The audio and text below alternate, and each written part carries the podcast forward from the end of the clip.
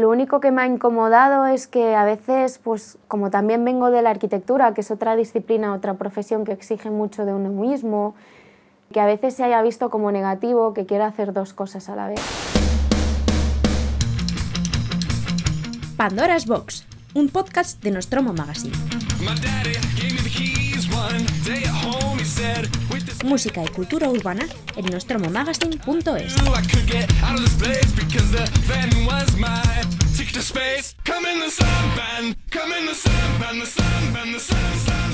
¿Qué tal? Bienvenida, bienvenido a Pandora's Box, un podcast de Nostromo Magazine, podcast patrocinado, por cierto, por Ucopaxa, el vino 100% moscatel de la comarca de la Axarquía Málaga, disponible en ucopaxa.com. Yo soy Martín Velarde y quiero lo primero darte las gracias por haberle dado al play.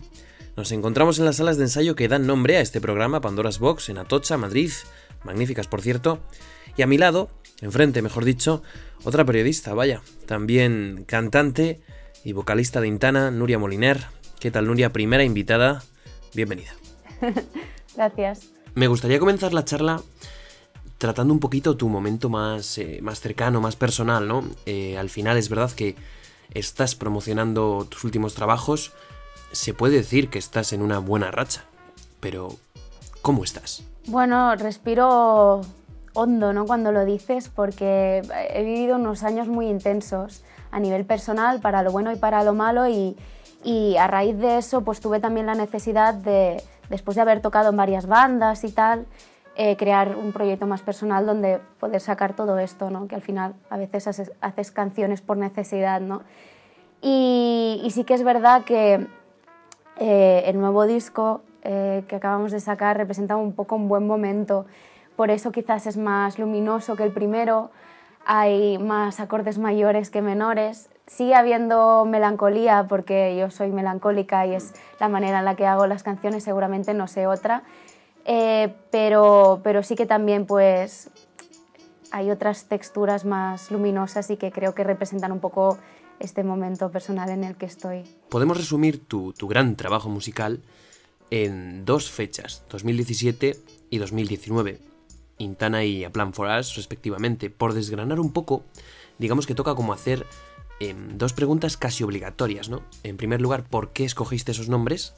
Y en segundo lugar, ¿qué mensaje o qué mensajes eh, tratas de lanzar? Supongo que a través de estas canciones, a través de tu música, la gente puede ir viendo cómo evoluciona Intana, cómo evoluciona Nuria Moliner. Pues mira, el primer disco fue muy fácil porque al final yo tenía mis canciones, quería hacer un proyecto personal, pero como siempre había tocado en banda y es como me gusta hacer música, busqué unos buenos aliados, unos colegas, y, y que son Ricard, Jordi y Guillem, y, y creamos Intana, ¿no? Y Intana, de hecho, es el nombre, es una palabra inventada que usaba yo de pequeña, que ni me acuerdo, pero me lo han contado mil veces, eh, para decir hormiga, en vez de hormiga decía Intana y no sé por qué. Pero bueno, me gusta porque es algo tan personal que es más personal que usar mi nombre. Y lo saben mis cercanos y, y es eh, una cosa inventada que hace referencia a, a la creatividad, al subconsciente, algo que tienes ahí dentro y no quieres perder. Y, no sé, me gustó como nombre de grupo y el primer disco pues era un poco la, carta de presentación.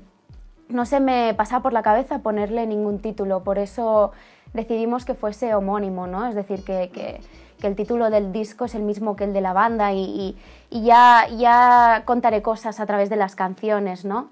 Y en esta carta de presentación pues hablaba mucho de sentimientos, de, ese periodo de mi vida tan intenso y, y, como todo lo que había vivido un poco.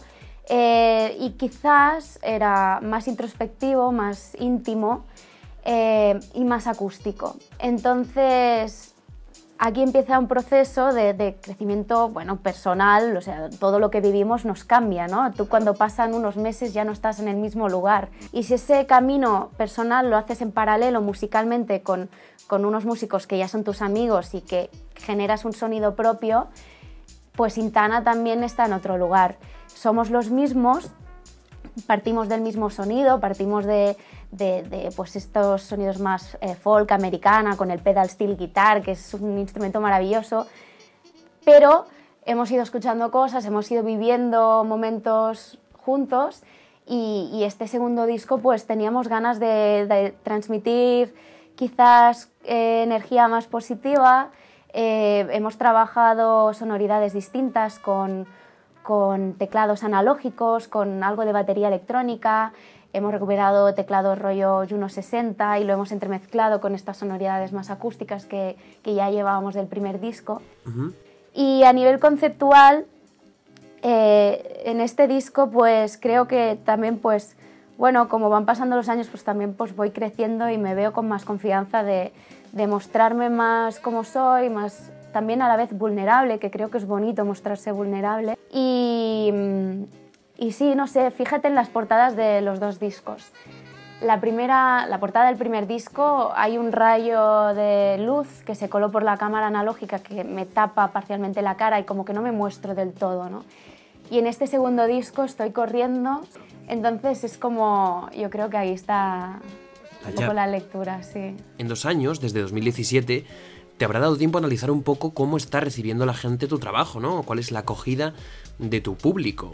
Em, a través, como decíamos antes, de tus temas, se puede analizar cómo es una persona desde dentro. ¿Cómo estás notando tú en este sentido eh, el recibimiento de, tu forma de expresar, de tu forma de cantar, de tu forma de tocar, de, la gente, del público?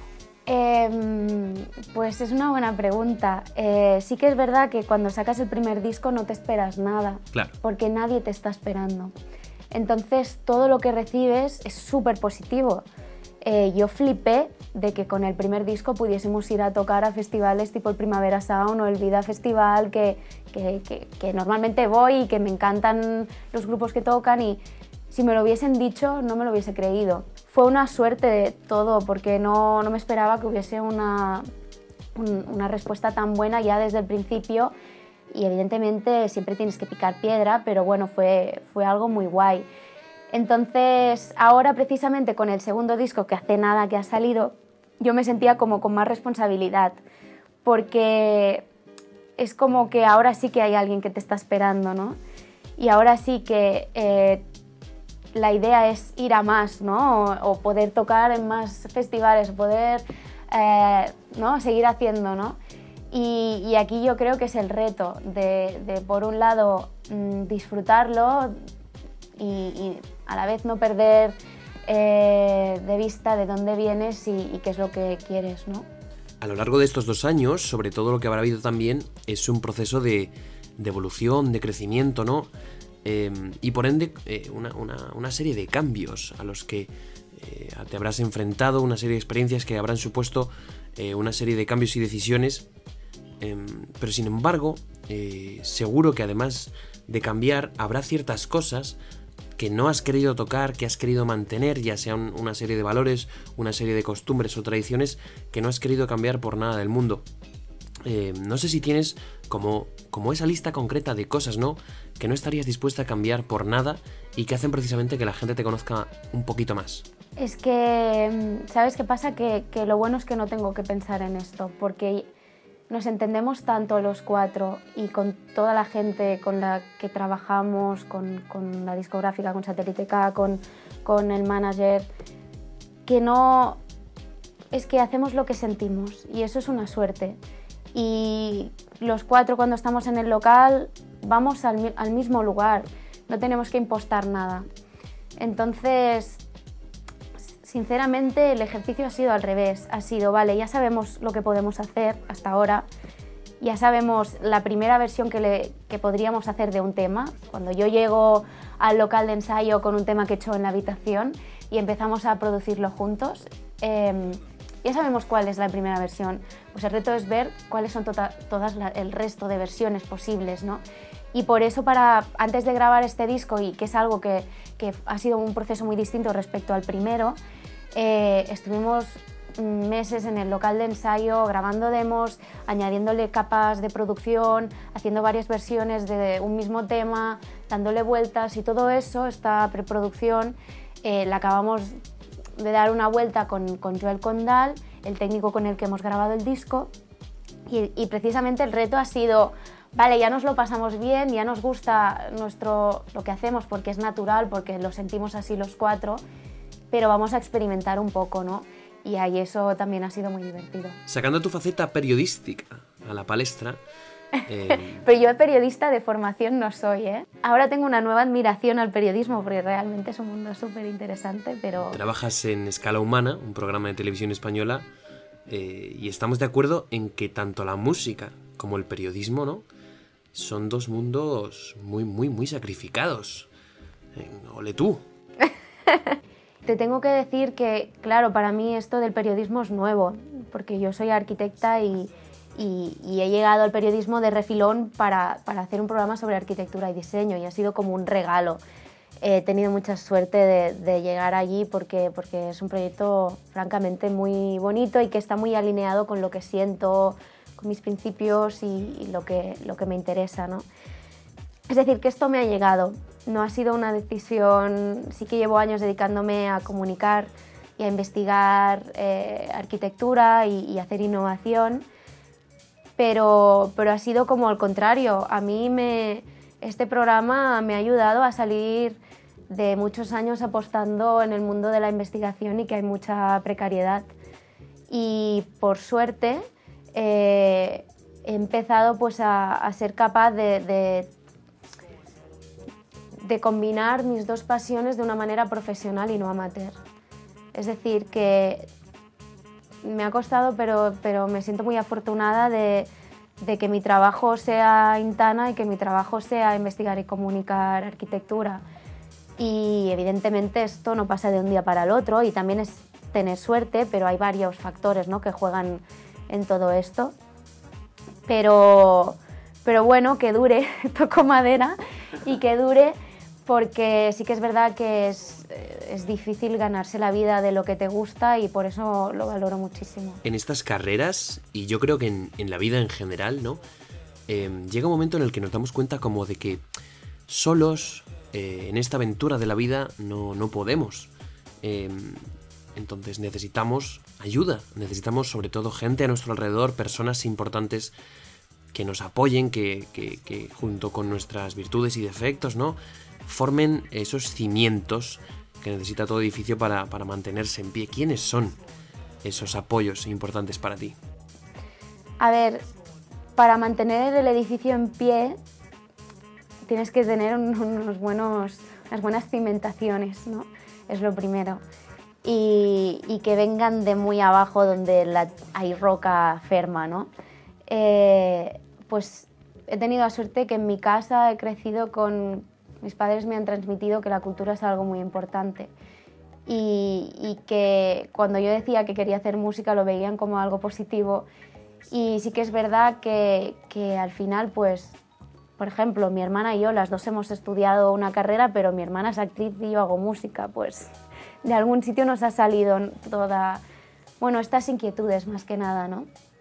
Y yo creo que de dónde vienes, que, que esto no lo vean como algo marginal o como algo amateur, sino que vean que, que para ti es importante y que lo, más importante es hacer lo que te gusta, pues ya es, ya es básico, ¿no?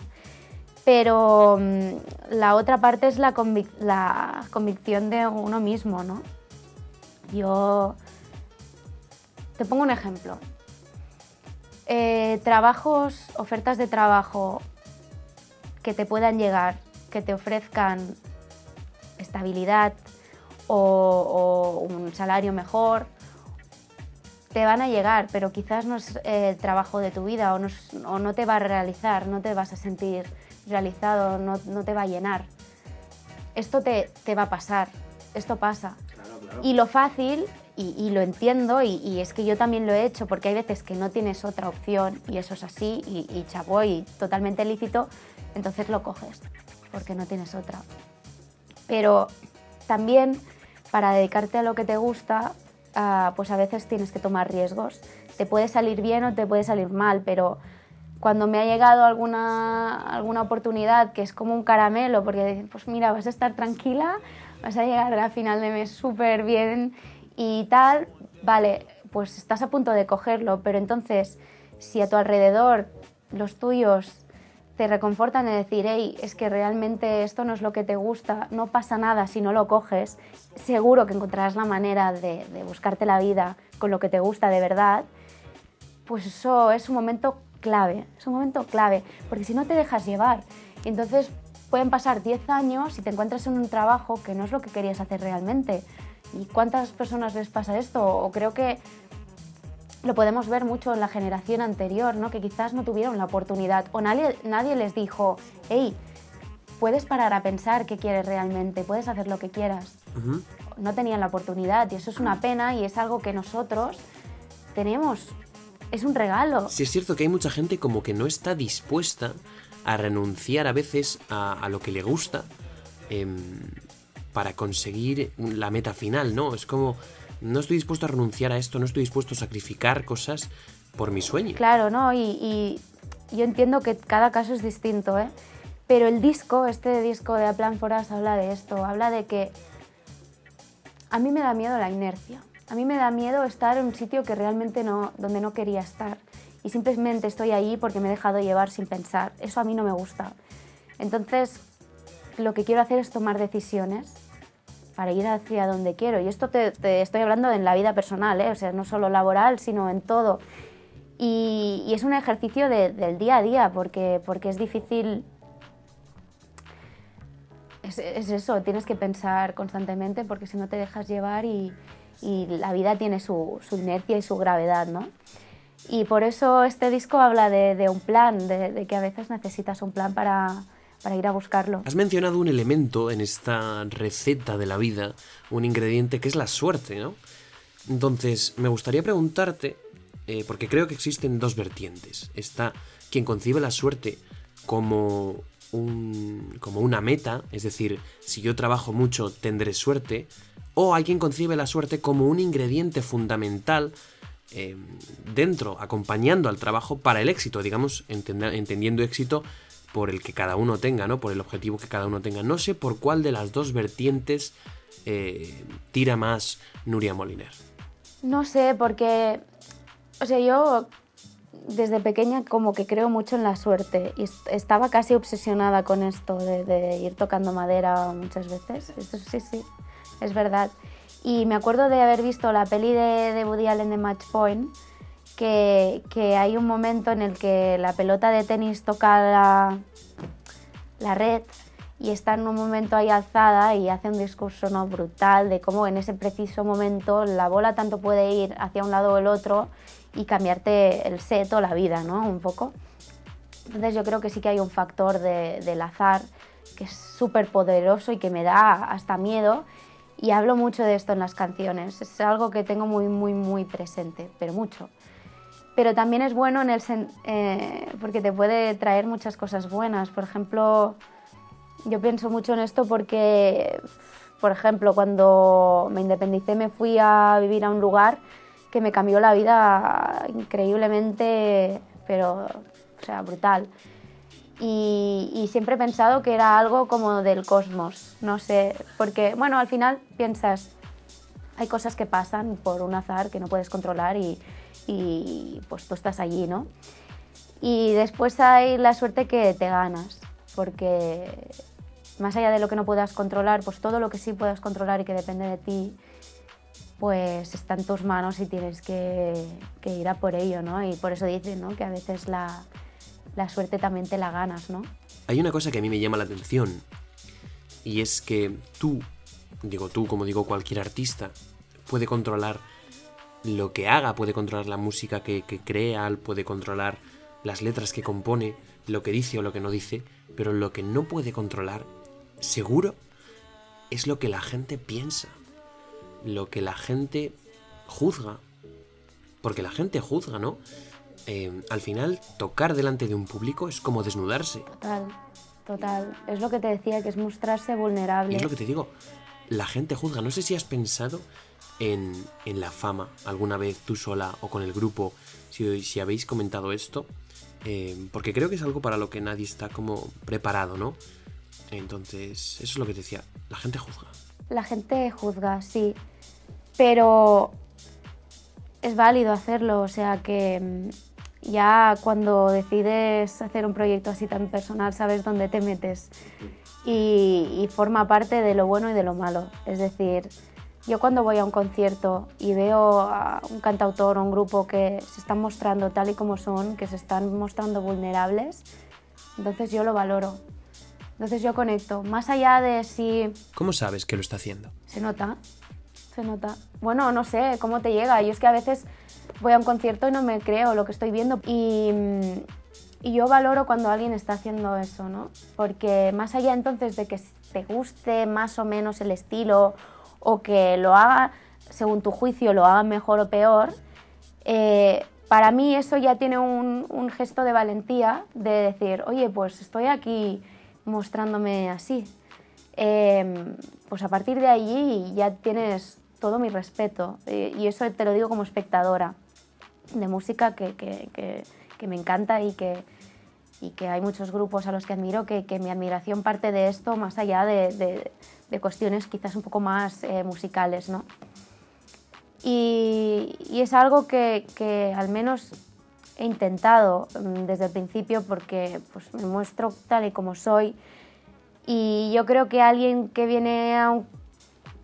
Para empezar, alguien que, que va a un concierto, que compra una entrada, que le interesa la música y la cultura, ya tiene una predisposición para ir a escuchar y a ir a valorar lo que está haciendo la otra persona, yo creo pero esa persona X también se siente como con más derecho de exigir, precisamente por haber pagado una entrada, de exigir em, que el artista llegue a un listón, ¿no? Yo nunca, nunca lo he pensado esto, si te soy muy sincera, es que me, me da igual, me da igual, o sea, no, es que nunca he pensado así, porque no hago música por esto, hago música porque, porque necesito compartir cosas y, y espero que, que llegue alguien y, y, cuando ha pasado pues me emociono, o sea, yo en un concierto me emociono y, y, es algo pues muy puro, ¿no? Pero, o sea, la única vez que he pensado en cómo me podrían juzgar, porque aunque tenga confianza en mí misma, pues también todos tenemos nuestras inseguridades. Y eso es así, ¿eh? o sea, evidentemente, si hay críticas, pues te sabe súper mal porque eres perfeccionista y porque, porque haces algo con todo tu cariño, ¿no?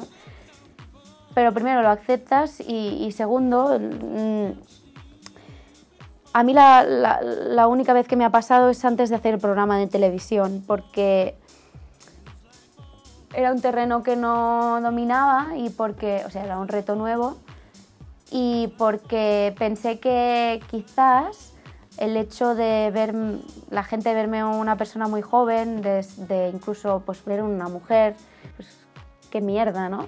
Y quizás soy yo la, la que me equivoco haciendo este pre-prejuicio de que la gente va a pensar así, porque al final el resultado ha sido todo lo contrario. Yo pensaba que la gente juzgaría en plan, mira, porque además yo a veces me dicen que parezco más joven de lo que soy, en plan, mira esta niña hablando de arquitectura o mira lo que dice, no sé qué. Y, queríamos acercarlo a la gente, al público general, y yo pensé, quizás me van a linchar. Yo, yo eso lo, lo, hablé con el equipo y dije, bueno, pues adelante, o sea, no sé, lo voy a hacer lo mejor que pueda y tal. Y luego te das cuenta que, o sea, en este caso, pues la respuesta ha sido increíble, o sea, súper positiva. Eh, no podría estar más feliz en ese sentido y, y estoy muy agradecida pero bueno, sí que te, te notas con la responsabilidad de, o, con la necesidad de reivindicarte o de ganarte el respeto, a veces por, por cuestión de edad o, o, cosas de este tipo, pero es la única vez que he parado a pensar en algo así. Decían los cigarros, que no sé si te suenan, son un grupo muy rockero, que petarlo para ellos en, en la vida, sobre todo en la musical, era ya poder vivir de la música.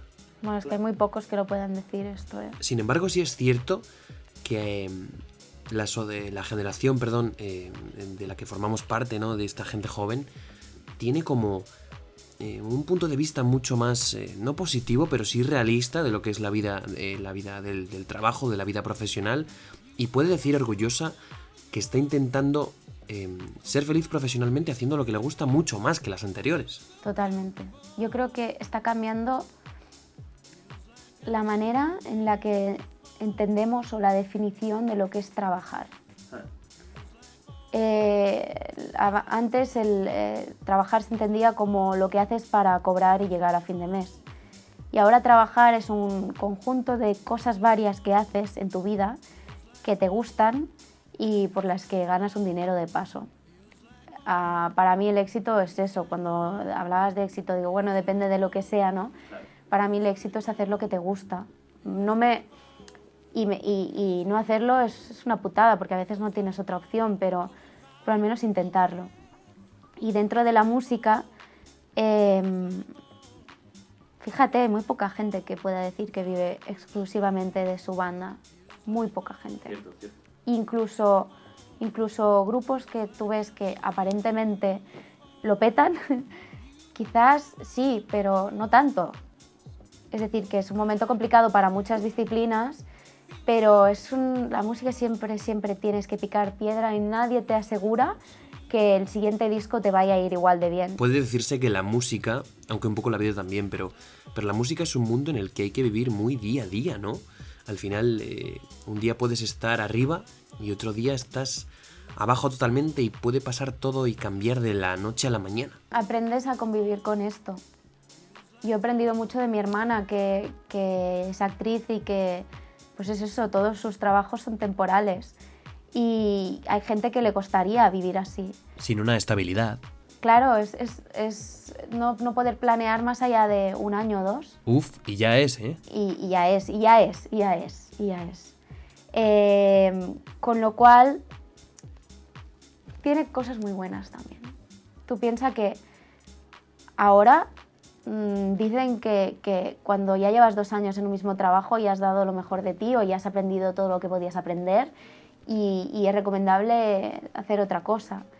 Pues qué bonito que tu trabajo sea algo distinto cada día o cada X meses o, o trabajar de muchas cosas.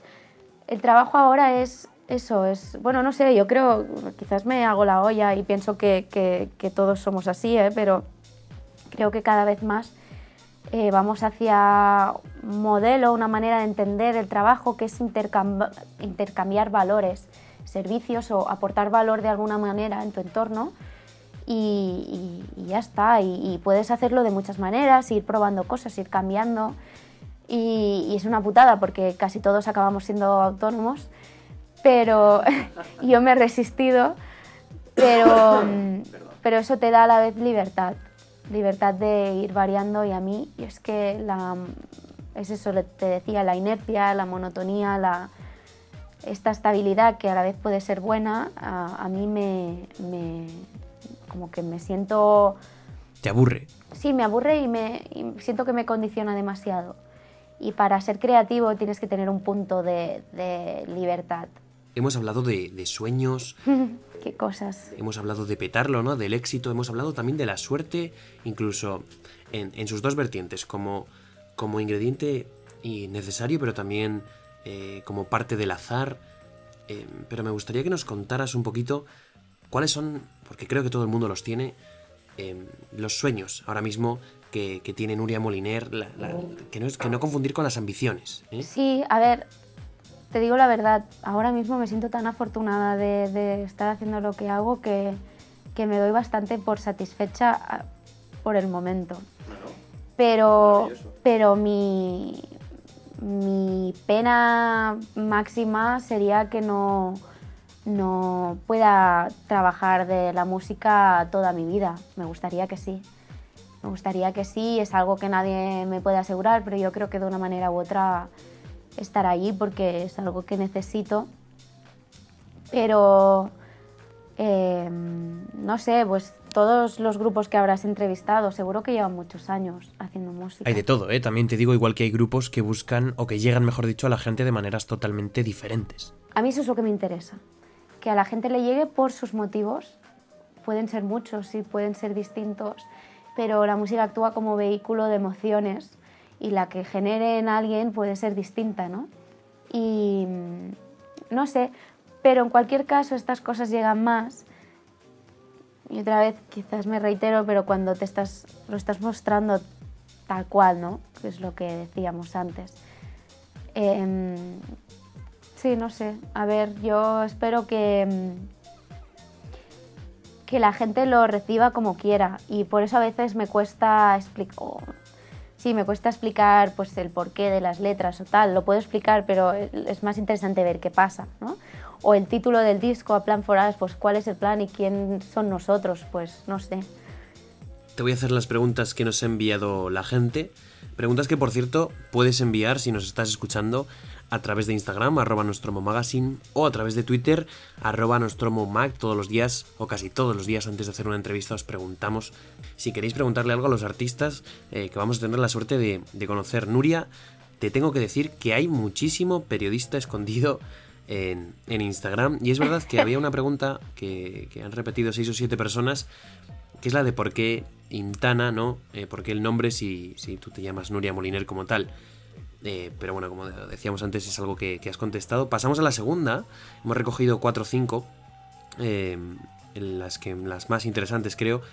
Nos preguntan cuándo te diste cuenta de que querías ser artista, ¿no? ¿Cuándo te diste cuenta de que querías profesionalizarte en esto del mundo musical? El momento en que decidí invertir todo el dinero que tenía en grabar el primer disco. ¿Todo? Casi todo.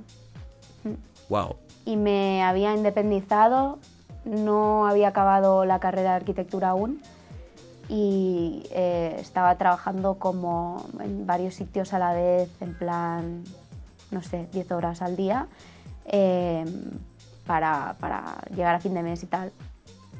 Con lo cual, en una situación de, de cero seguridad, a ver, que, que, si no hubiese ido medianamente bien, seguramente lo hubiese hecho igual, porque sentía que quería hacerlo y es y ya está. Pero mm, yo creo que fue bastante clave este momento y, entonces es cuando te lo tomas muy en serio también. Y entonces es cuando quieres que todo lo que forma parte del proyecto lo pienses bien, lo hagas tan bien como puedas, eh, buscar pues, los compañeros de viaje lo mejor que puedas, crear estas sinergias porque si no, pues toda esta inversión de tiempo y dinero que haces eh, se puede trucar, ¿no? Y yo pensé, tengo una oportunidad. Pues así, miré mi cuenta digo, tengo una oportunidad. Eh, un disco. Nadie me asegura que puede hacer un segundo. Y, y, yo ahora lo digo, eh, me siento afortunada de hacer un segundo. Nadie me lo aseguraba que lo podría hacer. Y gracias a los bolos que hemos hecho em, como banda, ah, pues, pues hemos podido autosubvencionarnos, que es, que es guay, porque dices, pues ya está, es como tiene que ser, ¿no? Pero el primer disco fue una apuesta y yo hice como un nolín allí, sí. Pues es el, yo creo que es, un, es el punto, sí. Otra de las preguntas que nos ha llegado es em, si desde Intana os atreveríais a salir del folk, ¿no? Del indie, para adentraros en, en géneros quizá opuestos o, diferentes. Pues no sé, porque... Mm, Depende de, lo que sientas. Hasta ahora tampoco, es que yo no empecé a hacer un proyecto nuevo pensando voy a hacer este tipo de música. Pues fue algo natural y, que viene de, lo que te gusta, de lo que escuchas. Em, si en tres años eh, evolucionas personalmente, musicalmente también, eh, escuchas otros estilos, pues claro, ¿por qué no? Es como decir, eh, tú vivirás siempre en la misma ciudad o estarás siempre con la misma persona bueno, pues yo sé lo que siento ahora y esto lo tengo muy claro y por eso hemos sacado este disco, pero lo que sí que te puedo decir es que siempre haré algo que sea en coherencia con lo que siento y más allá de si es algo que está en tendencia o no. Nos preguntan también, eh, bueno, te preguntan a ti, ¿qué es lo que más te incomoda de ser artista, de dedicarte eh, al mundo de la música? También la pregunta no terminaba allí, eh, seguía con qué es lo que más te gusta, pero entiendo que lo que más te gusta es poder expresar eh, sentimientos, poder expresar emociones a través de la música, que es lo que hemos estado comentando en, en, la charla, ¿no? ¿Qué es lo que más incomoda a Nuria Moliner? Lo que más me incomoda. Lo único que me ha incomodado es que a veces, pues, como también vengo de la arquitectura, que es otra disciplina, otra profesión que exige mucho de uno mismo, eh, que a veces se haya visto como negativo que quiera hacer dos cosas a la vez. Y yo pienso que ser, o sea, que se haya visto negativo que haga música, como en plan, mm, te quita tiempo de lo otro. Yo creo que todo te hace crecer y que todo forma parte de lo mismo, y más si son cosas creativas, a mí me inspira una cosa para la otra. Entonces, es lo único que me ha rayado, en plan, bueno, pues no sé, mm, todo es positivo, todo suma. Y, y te diría que ya está. O sea que no, Son guays las preguntas. Sí, me alegro, me alegro. Me gustaría, Nuria, que para terminar, y esta es una pregunta, esta es una cuestión que abriremos con todos los artistas que pasen por Pandora's Box, em, dedicaras por... Porque es verdad que, que en esto de las entrevistas es como que hay dos protagonistas, ¿no? El entrevistador o la entrevistadora y el entrevistado o entrevistada. Em, pero por un momento me gustaría que para terminar el entrevistador pasara a ya no a un segundo plano, que es donde debe estar, sino a un tercer, octavo plano. Y, en este caso tú me cuentes un poco Em, ¿qué mensaje le darías? Eh, charles con la gente que va a leer esta entrevista, ¿no? ¿Qué mensaje le darías? O que va a leer, no, perdón. Esto es un podcast que en este caso va a escucharte y que por supuesto va a ir a, tu concierto. Eh, ¿Qué mensaje, qué, les quieres comentar? Ojalá. pues, no sé, eh, me gustaría que hubiese más empatía. Em, a veces nos cuesta pensar en los demás y entonces como más lejana esté esta persona o este ser vivo, pues menos empatizamos. Em, me gustaría que, que pensásemos, que fuésemos muy radicales en el buen sentido en cuestiones medioambientales. Ya no, ya no me interesa para nada eh, los greenwashing o las excusas, o sea, que todos realmente debemos exigir cambios en este sentido. Me emociona ver cómo está viendo las manifestaciones de alumnos por toda, todo el mundo, eh, porque eh, creo que es necesario y es inminente. Y es algo que para mí es muy importante y creo que lo va a ser seguro para toda nuestra generación y las que vienen porque si nuestro futuro no es verde será negro y, con esto me gustaría acabar. Pues Nuria Moliner, vocalista de Intana, muchísimas gracias por habernos acompañado en esta charla tan, tan filosófica, en este primer Pandora's Box. Eh, vamos a terminar, si no me equivoco, con Tidal Force en acústico, em, directo para, para todos los que lo estén escuchando ahora mismo. Pero antes, antes de que cojas la guitarra, me gustaría darte las gracias y desearte, por supuesto, toda la suerte del mundo. Gracias a vosotros. Cuando quieras. It took a while to come back. Took the world to react to be the same or to change into something new. Was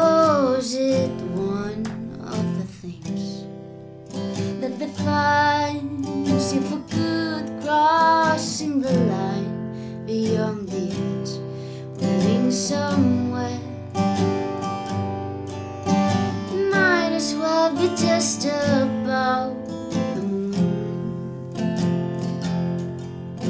It might as well be just about the moon under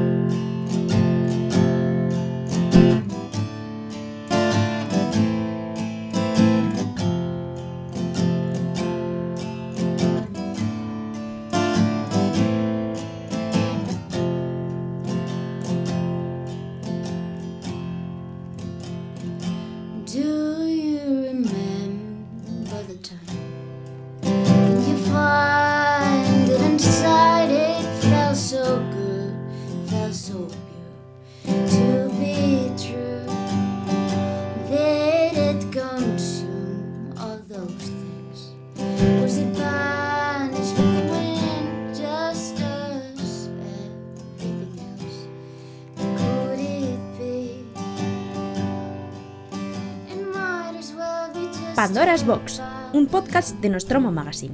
Música y cultura urbana en nostromomagazine.es.